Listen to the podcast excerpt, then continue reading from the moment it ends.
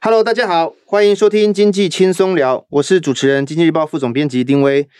呃，今天开的这个题目，呃，我觉得啦，是应该现在很多投资人跟呃产业界的人士都很关心哈，就是半导体景气哈，半导体业的景气。那这个被誉为护国神山的这个产业，那最近面临的一些压力哈。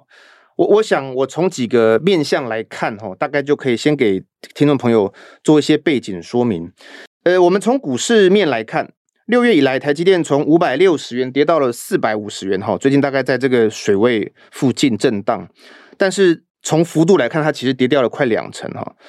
那本月中，就是七月中，台积电要举办法说会哦。之前有一个很之前看半导体很有名的陆行之哈，半导体分析师陆行之，他提出了四个问题。那他看起来，他从过去的比较多方，他慢慢的也转变了他的一些看法，包括明后年营收哦，台积电的营收是否会下修，重大客户会不会有长约订单延迟或取消的问题，还有资本支出会不会踩刹车，还有产能利用率哈，他提了四个问题。那我们从产业面看。最近刚好是呃上市柜公司要公布陆陆续公布营收，几家重要的 IC 公司的营收开始有点走软了哈。那另外，全球主要的经济体的景气衰退的疑虑，是不是会影响到半导体业的成熟制程的景气哈？再来，明年起很多原来扩厂的晶圆代工。开始要陆陆续续投产了，那未来供需问题，还有之前三星宣布量产三奈米，直接威胁了台积电。那后后面又传出来说，台积电可能有面临到三个大的客户的砍单。那当然，另外一个层面是地缘政治面哈。那美国国会的晶片法案现在目前持续卡关，这其实对台积电来说应该是压力也是蛮大的。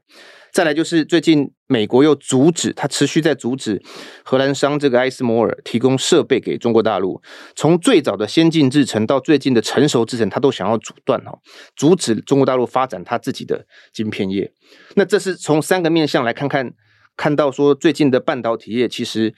还是话题不断，但是越来越有一点压力存在。那我们今天非常高兴邀请到台经院。产业资料库的总监刘佩珍来到我们现场哦，他是半导体业的这个专家，很高兴欢迎你。主持人、各位听众朋友，大家好。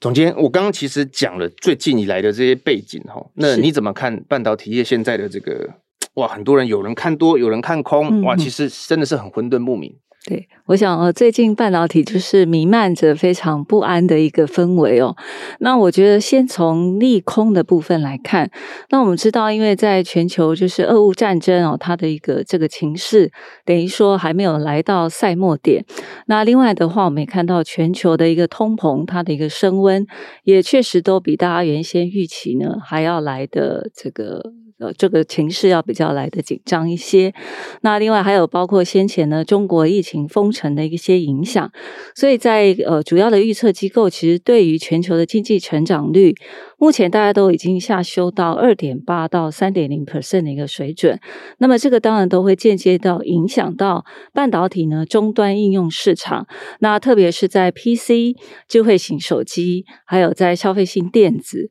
所以我们可以看到像 IDC 它其实就下修哦，目前的全球哦今年的一个 PC 的出货量，它的跌幅可能会来到八点二 percent，那么在手机的部分呢也会衰退三点五 percent，那剩下十三。点一亿只哦，这样的一个水准。当然还有其他的一个外资，它的下修幅度就比 IDC 还要来得更高。所以这个当然会牵动，包括的对于 LCD 驱动 IC、类比 IC 或者是在相关的感测元件，它的一些相关的订单。那另外我们也看到近期其实包括了 Intel，还有在呃辉达，其实都发出了一些警讯。嗯，那美光的部分呢，也对于在记忆体的一个市况哦，也认为说。也表达他的比较悲观的一个状况。那同时，三星其在先前呢也暂停一个月的一个拉货。那我想这些的一个大厂其实都透露出来，就是整体目前哦，在部分市场的终端，它的一个需求的确有出现比较疲弱的态势。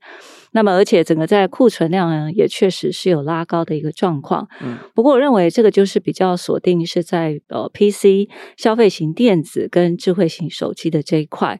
那反观回来，就是在比较利多的部分，也就是说，目前其实包括了在。呃，高效能的一个运算，嗯，那另外呢，在这个车用的电子，还有在物联网、伺服器跟云端中心哦，这个部分它的需求其实还是比较强劲的哦，所以还是可以带动呢部分厂商它的一个订单跟它的一个需求，所以我们可以看到整体目前全球它半导体的这个出货周期，其实还是从二十六点二周哦，还是有升高到最近二十七点一周，而且美国商务部它也。还是认为说，全球的整个半导体，它如果晶片要趋，就是供需要达到平衡，其实至少呢，也要等到二零二三年才会呃看到这样的一个状况。所以等于说，也确保说，其实今年呢，整个半导体其实并不会出现衰退的一个态势哦。嗯那只不过现在，因为不同于去年，其实半导体不管是各个产品面，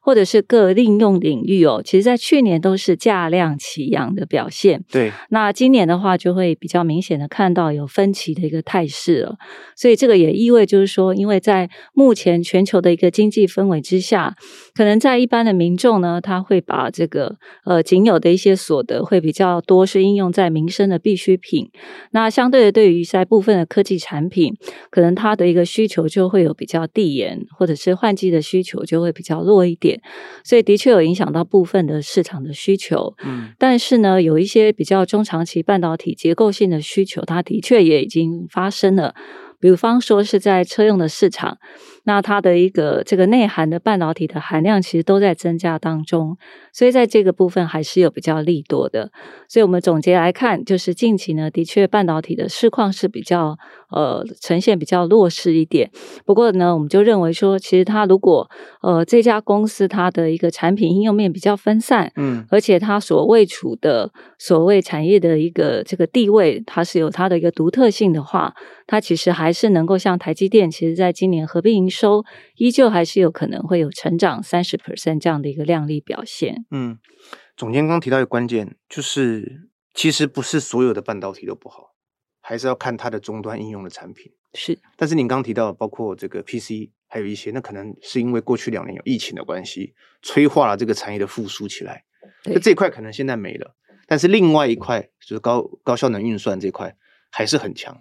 所以这一块还是足以能够 cover 掉现在衰退的这块，你是这样看吗？对，没错。就是说，其实各有一些消长。嗯，那我觉得这个就比较考验现在呃，包括了台厂或者是说其他全球的这些 IDM 大厂哦，他们怎么样去做这个多元化应用端的一个布局。嗯，所以我们在这一两年其实就看到蛮多的一个这个业者哦，都陆续的来加重就是车用这一块它的一个经营的比重。那也就是借此呢，在这个终端的一个产品，我们知道现在呢是以无线通讯还是全球半。半导体应用比较大的，那再来就是在高效能的一些运算。那未来在第三大，二零二五年其实就有机会，就是有车用市场这一块，那么来作为第三大的半导体应用市场。嗯、所以看到蛮多的业者也都开始纷纷来做一个转型。但是，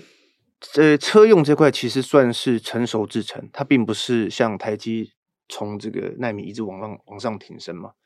呃，车用的部分，当然现在主要大宗啊，其实还是以成熟的制程为主。嗯、那不过呢，因为因应未来如果是慢慢走向自驾车的这一块，其实它对于在先进制程哦，就是说比较先进的一些这个高阶运算的晶片，它可能还是需要比较先进制程的部分为主。像最近我们看到在恩智浦啦，对啊，或者是在这个意发半导体，它其实都有对台积电来下单，就是五纳米的一个制程，所以慢慢它也要开始。呃，走进比较先进制程的这一块，所以这个呢，反而就是台积电未来的一个蛮重要的发展契机。嗯，那你刚有提到，就是呃，应该这么说啦，就是过去两年车用晶片有一段有一段时间，呃，应该是去年吧，非常缺。对，所以因为车厂的说生意不好，所以他就没有去下单，所以没有抢到一些产能。嗯嗯，但随着今年看起来，从很多资讯可以判断出。车是慢慢的在走向复苏的这个轨道，所以对于车用晶片的需求应该也会慢慢起来。但这块其实，在台积电的比重过去是低的，但总经理要认为说它，它它可能慢慢的要往这边来发展。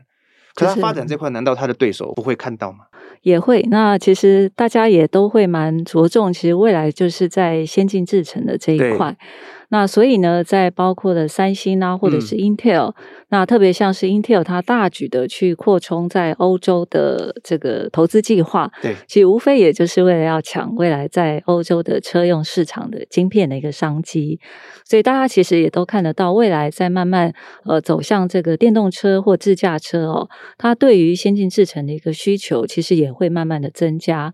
那台积电它未来在切入车用市场，也会以就是比较符合。和他现在本身在公司的主轴就是会以这个先进制程为主，嗯的这一块的一个利基来切入到呃这个车用市场。那所以台积电它不论是说呃过去的成熟制程有非常完整的车用的一个生态体系，嗯、那未来在先进制程也要保持它的一个领先的态势。那这样也能够确保就是呃台湾能够用专业分工的这样的一个形态来抢攻。现在我们就是全球的车用市场都是由国际的。这些 IDN 大厂所掌握的呃这一块，嗯、那未来台湾还是其实有相当大的一个机会。总监刚刚有提到三星跟 Intel 嘛，哈，当然这两家最近的动作真的非常多，嗯、就是说他 们看起来都是冲着台积来的。你怎么看？因为三星可能跟台积没有合作了，但是 Intel 其实是有的嘛，它应该有一些单是下给台积的。这三家未来就是他们不断的在竞逐先进制程这一块，他们的竞合你怎么看？好，如果我们从这个半导体哦，这是三大厂，那现在第一大确定还是由三星来呃位居首位。那但是在第二大跟第三大，原先是 Intel，然后再来是台积电。嗯、可是今年呢，因为台积电跟 Intel 的业绩其实是有走比较一消一长的一个态势。嗯、那因为 Intel 它受到 PC 的一个影响哦，这个业务上其实在今年的表现并不是太理想。那反观台积电，其实今年还是能够有比较强劲的一个成长态势，所以其实今年台积电是有机会哦，可以超越 Intel 成为全球第二大的这个半导体的。这个业者，那另外再回到晶圆代工的这个领域上哦，那台积电其实在今年第一季公布的全球的市占率，整个在晶圆代工其实还是高居有五十三点六 percent 的这样的一个高水准，嗯，那比三星其实要往后退哦，三星还。只有来到十六点三 percent 哦，那显然台积电它还是呃有它相当的一些优势，而且台积电它现在是能够用两百九十一种制程，嗯，为五百三十五个客户，嗯，那量产一万两千三百零二种的一个产品，所以这个是目前其实包括三星还有 Intel 他们是没有办法，呃，就是可以达到像台积电这么有多制成多元化，而且能够提供这么好的一个服务，而且又。跟客户不具备有一个竞争关系，所以这个都是台积电相当的一些优势。那当然，短期之内其实像是 Intel 哦，它就有比较多的一些动作。对。那除了说它宣布就是要重返这个晶圆代工的领域，那另外呢，它也收购了以色列的这个 Tower Semiconductor 哦。嗯、那另外呢，它也包括就是在欧洲未来十年要投资八百八十亿美金哦，其实这个规模都相当的庞大。不过因为最近这个美国呃，像相关的一些这个补助的一个法案，目前也还没有通过，嗯、所以这个部分其实对于 Intel 来讲，因为他手上也确实还没有掌握多数的。客户的订单，所以它相对于台积电来讲，Intel 它在美国的投资，它还没有得到这个补助款啊，它就会比台积电还要来得紧张哦。嗯，所以在这一块，反观就是台积电，它其实在设立美国厂的时候，已经能够获取哦，就是厂商它的一个长约的订单，或是已经能够掌握这些大单啊，所以台积电才会愿意到美国去进行投资。所以当然也是希望能够哦获得美国的补助，但但是这方面，其实台积电相对 Intel 已经有相当的一个客户基础了。刚刚总监有提到说，今年台积电在业绩这一块应该是会超过 Intel，、嗯、对，有机会，有机会。OK，好，那也是因为这个动作我，我我我认为啦，这是我个人看法，就是 Intel 对于台积电还是觉得应该是竞争大于合作了。不过这是我个人的看法，嗯、那他也会认为说，你一直在威胁我，你还到我的。等于到我的国家来盖晶圆厂嘛？是是。六号其实我们有一篇社论，嗯，就是在讲台积电。其实从去年以来，就是不断都有人在讨论说，台积电是我们的护国神山，没有错。那它也有很强的竞争力，那它也到处去投资。可是这当中就是存在着因为地缘政治的关系，它不有些事情它不得不去做。那现在又面临到 Intel 哈，还有这个南韩用国家之力想要让三星起来，甚至之前的美国总统也跑到韩国去嘛，哈、也是看了他的三星的半导体。这一块台积电在未来在地缘政治这一块压力是否会越来越大，还是说你认为它就是可以来好好的处理它？好，我想过去其实三十几年来，呃，整个全球半导体它维持高效率的运作，那主要就是因为呃，整个半导体它是这个所谓自由贸易的一个市场，对，对，那等于说各国呢就依起自己的一个。比较利益跟专业哦，去进行不一样的一个模式的生产。那所以台湾就是以这个所谓专业分工的一个形态。那在这几年呢，刚好疫情或者是美中科技战，那似乎台湾其实都相对的得利哦。但是现在似乎在地缘政治影响半导体业的一个运作，这个其实是越来越大哦。嗯那因为过去我们台湾都是以生产重镇都是放在这个台湾哦，那现在面临这样的国际的压力哦，会确实让我们必须要有分散生产基地的风险哦，因为我们大概。以台积电呢，或者是台湾的整个半导体，我们几乎九成哦，这个产能都是坐落在台湾哦，所以难免就是呃会呃被国际市场觉得说，哎，比如两岸呢会不会有一些相关的比较紧张的一些关系哦，嗯，嗯，或者是有军事的冲突，所以会希望说台湾的业者也能够到海外来进行这个布局，那当然也满足就是各国现在要。这个建立在地的自由化的供应链这样的目标，嗯，所以台积电当然就会成为是各国的首选啊。毕竟因为它现在是整个对半导体影响力是最大的，嗯，而且它能够到当地去投资，也就能够带动当地哦整个半导体供应链的一些发展。对，所以我觉得台积电就变成说是各国呢都竞相邀请，但是也变成说在每次有一些事件影响的时候，也变成是各个大国会去前置的一个彼此。次的一个王牌，比如说过去的华为事件，或者是在这一次的俄乌战争哦，似乎台积电的角色。都会 变成是非常的重要哦，对，变成是国际市场非常在关注的一个焦点。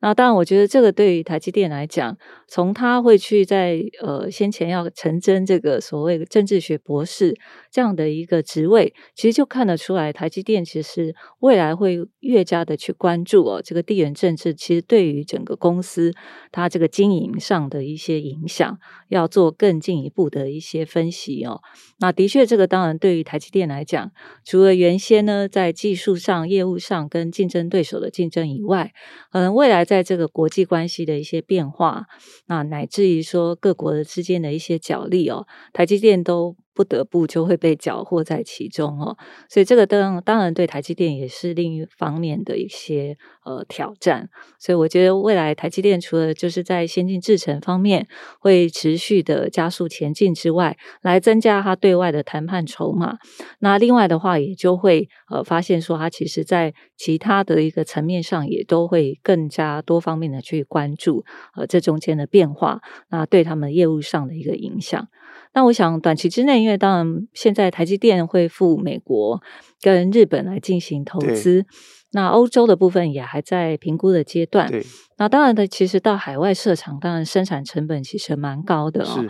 那对于台积电的话，要做这样的一个决定，我相信也是做了相当的一个这个缜密的一个评估哦，也就是确定已经有这个长约。哦，或者是这个签订的一个大单进入，啊，确保未来产能利用率至少能够达到八成以上，哈，这样的一个水准，他才会愿意啊到当地去进行投资。那或者是说，也是希望借由这样的国际性哦，这样的一个交流，能够结合就是两强它的一个优势。啊，比如说他到日本去投资相关的 I 三 D IC 的这方面的研发中心，嗯。嗯、那也是希望能够借助啊日本他在在材料跟设备这方面，可以辅助台积电未来在先进的封装技术上能够更上一层楼。所以我想未来也是，呃，既然是一个不得不的一个决定，那就借由这样的一个方式，能够更加的去延伸哦，或者是拓展台积电它的竞争优势。我觉得对他来说，其实是应该是很挑战啊。你你就回过头去五年前来想这件事，都觉得很不可思议。是，他原来的生产中心是摆在台湾，那可能有一些中国大陆的厂。对。但现在几年后，它是台湾、中国大陆、美国、日本，然后欧洲，搞不好也有可能 哦，不得不去。当然，它现在还没有松口了哈，都是在评估阶段。但其实作为一个管理公司的团队，应该说去。呃，本来你只是管两个国家的这个呃生产，你现在变成一个全球，其实那个规模跟那个你要考量的因素，其实不不是单纯就生产，就像总经刚刚讲的，是你看他去招政治博士了，那搞不好以后还要养一些这个说客去，对不对？去去让这个美国国会赶快把这个法案通过吧，要不你不给我补贴，我以后的成本怎么办？没错，哦，对，所以对他来讲，我觉得我我个人认为是挑战是。蛮大的，嗯，那我们刚刚一直都在讨论台积电，就说它是一个半导体业的，就是我们的龙头嘛，哈，那它也慢慢的往这个全球的龙头上面去走。这个整个对台湾的半导体业，就是当然，台积电是在先进制程，那其他都是在成熟制程。那看起来过去两年他们都有扩充，嗯，那从明年或到后年，其实都有一些陆陆续续有一些机构预测说，可能会有供过于求的问题。你你怎么评估？哎，呃，的确，因为在过去哦，大家会觉得说二十八纳米制程哦，大概也已经走到差不多的尽头。那没想到后来，因为在车用这一块呢。呃，它的整个的一个爆发哦，所以也让这个二十八纳米制程它的一个生命周期就拉长了蛮多。那现在呢，也包括台湾其实二线的晶圆代工厂，包括世界先进、嗯、啊、联电、嗯、力积电、嗯、啊，都持续的在投入扩充产能的动作。那另外还包括像中芯国际啦、航空半半导体等等哦。嗯、那所以大家其实也包括三星哦，也都有在扩充成熟制程这一块。那当然，未来其实因应呃车用或者是在物联网这块的一个需求，其实还是有的。那只不过就是说，可能在短期之内，或许在明年呃下半年，慢慢的这个成熟制程，因为产能的开出哦，大概会慢慢的走向一个比较平衡的阶段。不过现在目前一个变数就是要稍微看一下，在最近呃美国可能会对。呃，这个荷兰或者是日本的半导体设备商哈，那可能会对中芯国际来采取呃，就是在这个 DUV 呃设备，嗯、那这个是比较呃用在这个成熟制程这一块，等于说除了要阻挠就是中芯国际往先进制程的发展以外，那现在也会比较锁定它在这个成熟制程的部分，那所以这个我们就要关切它未来整个在成熟制程它产能扩充的情况哦，能不能够。如期的开出，那如果不行的话，其实短期之内反而是还蛮有利于台系的一个厂商。嗯，那毕竟我们台湾其实在全球的八寸晶圆厂，我们的产能是位居全球第一的，嗯、我们的比重可以高达二十个 percent，所以也是过去在这一两年来成熟制程，其实台湾的受惠程度比任何一个国家都要来得高。嗯，所以我觉得未来就是端看美国的这个态度。那我想美国最近会有这个动作，那可能也还是跟跟俄乌战争这一块是比较有关的哦，也就是说，如果呃，这个美国商务部也有也有发表，就是说，呃，如果发现在这个中国中芯国际它有提供给俄罗斯相关的一些晶片的话，嗯，那可能就会呃采取一些动作来影响它的一个营运。所以，我想也就是最近呃，美国会有一些动作，就是施压国际的这些半导体的设备商哦，来供货给中芯国际。我想是一个蛮主要的原因。可是这个问题其实可大可小，当然你这个。禁止艾斯摩或是日商给不给？那其实要看当地的政府嘛。可是如果这个一旦不给，那其实对中国大陆是很伤的。他没办法扩充，他也没有办法所谓达成他这个半导体自主嗯的一个国家目标。这其实蛮麻烦的，而且后面你还有牵扯到俄罗斯。我们最近其实看到，其实中国它在这一两年呃，就是面临美国卡脖子的政策问题哦。呃，其实他也面临到非常多的阻碍。对，那我们知道，它在这个当然龙头厂商就是中芯国际。它现在其实在今年开始，它就不再对外公布它是呃这个二十八纳米以下，就是说各个的制程它的一个分布。嗯，所以你也无从得知它到底在十四纳米跟十二纳米的一个发展状况。但是目前来看，应该都是只有这个个位数哦，占就是占它的一个合并营收的一个这个比重。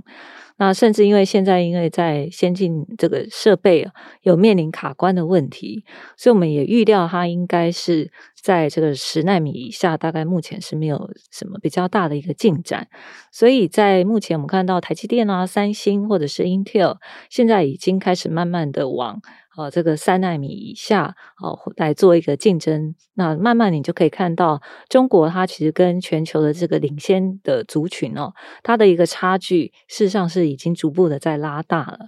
那所以，当然中国也有意识到这个问题，但毕竟还是面临到就是说关键晶片的取得，再加上这些半导体先进设备，的确还是没有办法拿到哦。所以这一块的确他们比较困扰。所以前阵子，因为刚好成熟日程在全球。其实是比较短缺的，对，所以中国它就转向呢发展这个所谓的成熟制程啊，或者是第三类的一个化合物半导体这一块。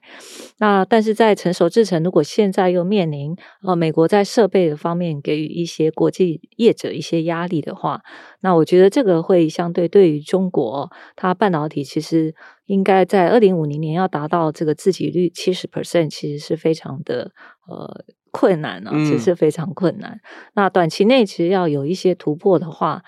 呃，我觉得也是稍微比较渺茫，因为现在看起来，呃，在美中两强的一些关系上哦，嗯、似乎还是比较紧俏一点，比较悲观来看待。不过刚刚是从设备的角度，因为现在是要不准设备出给他嘛，不让他有扩充或是发展的机会。对、嗯。但其实中国大陆它早期从早期在发展半导体的时候，很多是来自于。台湾的人才过去，或是韩国的人才过去，嗯，所以人才这件事情对它发展，应该也是一个很重要的一个不可不可或缺的一个元素，没错，对不对？因为我们看到它，其实，在二零一四到二零一六年哦，它其实可以说是中国在半导体发展的一个黄金期。嗯，那因为当时呢，中国的官方其实就推出了呃所谓的一起的集成电路的大基金，对还有国家的这些整个半导体的一个发展哦，那所以他们就可以运用这样的一个资金的优势，然后呢，可以对外去这个收购。直接用收购的一个捷径，不管可以收购到优质的半导体的资产，那同时连人才也可以获取。那特别是在先前，我们都比较面临到红色供应链，对，除了杀价竞争，那另外一个让我们比较头痛的，其实就是挖角的问题。嗯那当时有蛮多台湾的半导体的要角，甚至研发的团队哦，都是呃一整串的都是到大陆中国去发展哦，所以在当时其实也比较引发，就是呃台湾半导体是不是呃会有这个优势被中国超越这样的一些想法哦。不过这这几年的发展之下，特别是就是美中他们在贸易战、科技战之后，整个的一个态势就有做的非常明显的改变哦。嗯，也就是说，中国它变成是停滞不前。那反观台湾呢，我们在这一波的疫情，还有美中的科技战，我们其实是在两边都有得利的哦。对，我们有来自中国科技供应链去美化，对，那美国呢也积极的去中化，对，所以台湾其实都有获得相当多的转单。哦，所以在这一块就反而让台湾，我们似乎在呃去年的成长率也好了，那今年呢？呃，整个的一个半导体产值更是可以创下史上的新高哦，嗯、可能会来到四点八七兆。所以相对来讲，台湾的半导体的人才当然会看到，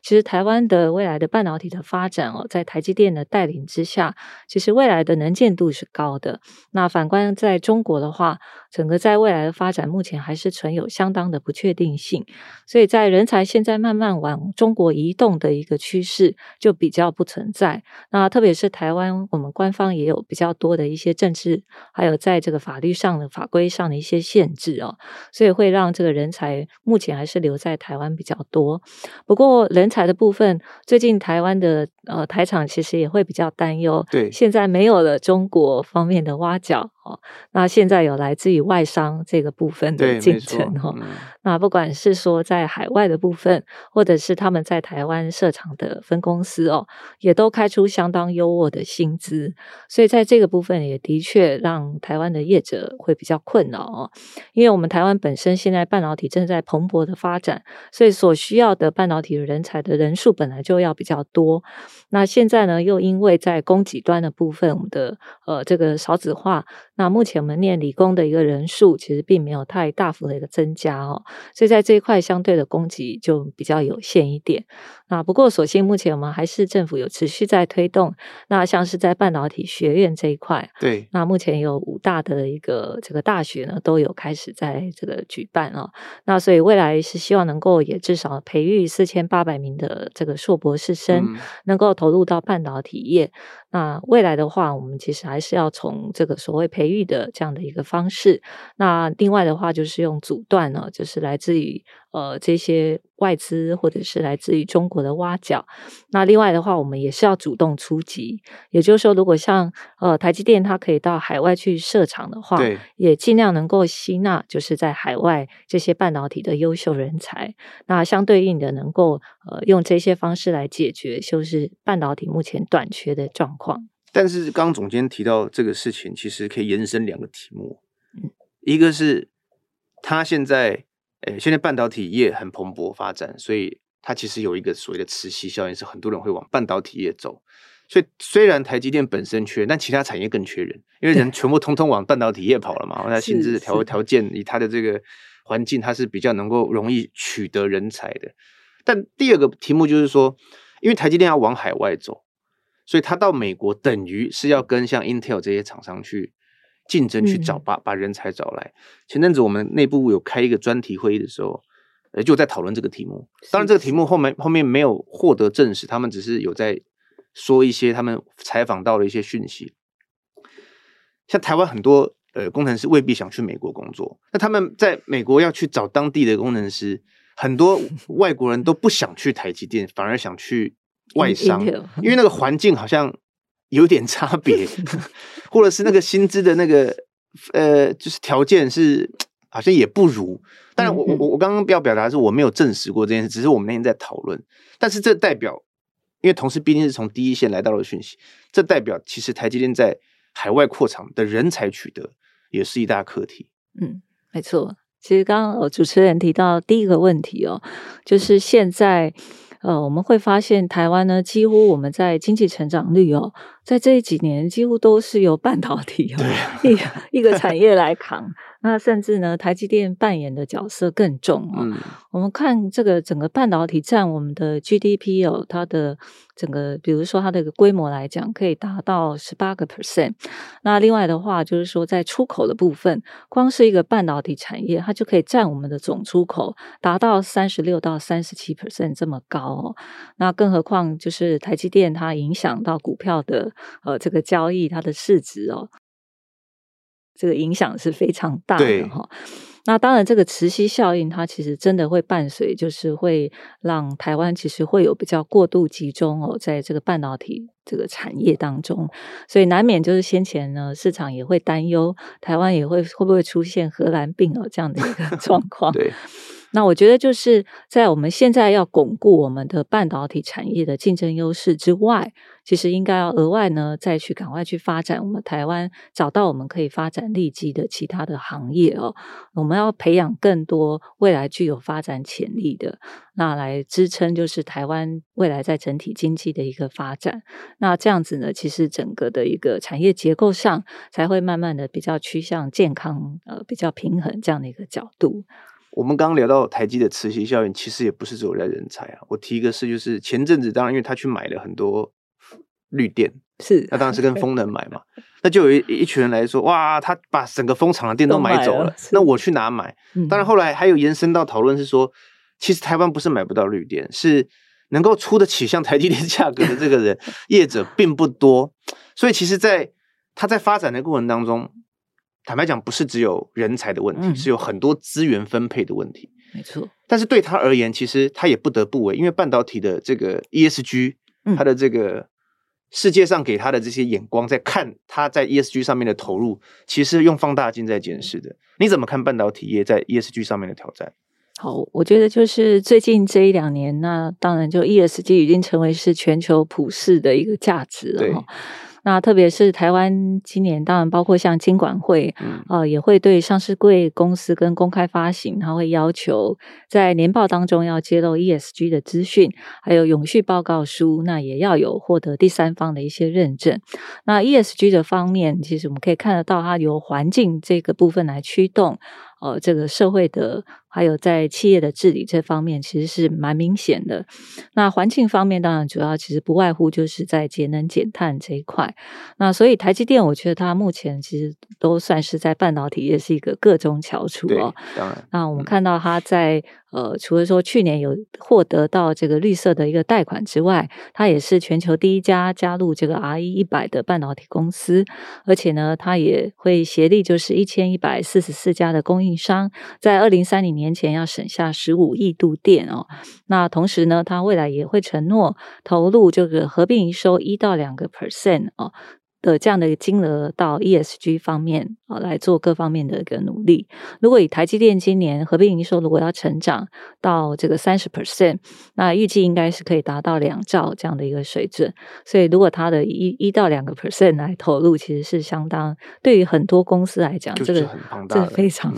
非常大的一个规模哈，不过因为半导体它这个本身在生产过程中就会产生比较多的二氧化碳，也会消耗比较多的水资源，所以变成说半导体厂它就会形成就是整个不管是台湾呢，或者是全球呃整个市场都会是关注的一个这个 ESG 行业的一个指标性啊，其实都会是一个蛮代表的。那我想未来呢，就是国内外的半导体业者，他们大概在这个节能减碳方面呢，陆续第一个呢，一定会做自身就是碳的足迹的一个盘查。那在协同这个上下游，还有在客户的方面，来共同来形成比较减碳这样的一个方式。那同时呢，也会做这个跨产业呃这样的联盟的一个作业哦。那主要就是要形成一个所谓呃这个净零排放哦这样的一个半。半导体价值的一个生产的一个供应链，那未来其实就会有更多近零的一些生产的计划，还有呢，就是生产出更多这个比较有效率的一个些运算的方式哦，来达成所谓呃台湾以及说包括像美国啦，其他的一些国家在二零五零年要做近零排放这样的终极目标。所以我想这个都是目前国内外半导体厂，其实不光是台积电，其实三星跟 Intel 其实慢慢也都逐步的。在朝向这个部分来走，那这个都是我们现在看得到，呃，这些各国的一个厂商的半导体厂龙头业者，呃，都有持续朝这个方面来迈进。嗯，我我们今天其实聊了很多，就是其当然缘起是因为最近半导体股跌的乱七八糟，是，但我们当然今天我们没有要聚焦在股市了，只是说从这个因为大家对半导体业景气的疑虑，我们聊了非常多，包括台积电的竞争力，哦，国内半导体业的。这个前景、产业前景啊，成熟制程，以及呃，我们的半导体业在面对国际上的竞争，它可能未来会演变成什么样的发展？那甚至我们再看远一点，其实半导体业的人才 ESG，呃，他们各方各面其实都有遇到一些他们自己的问题，以及他们可能会怎么去解决。是，但我这里一定要补充一下哈，我一定要跟听众朋友分享一下，我们总监真的很厉害。因为刚刚你提到所有数字，你其实都没有看你前面，因为你前面的是提纲，并不是你的笔记。你所有数字你都可以马上的就讲出来，我觉得这真的非常厉害，我一定要跟听众朋友分享一下。谢谢。果然，我们今天邀请的这个来宾没有错哈，就是总监是我们这个半导体业的专家。那我们今天很谢谢总监来到现场跟大家分享半导体。好，那我们就下次再会喽，拜拜。谢谢主持人，拜拜。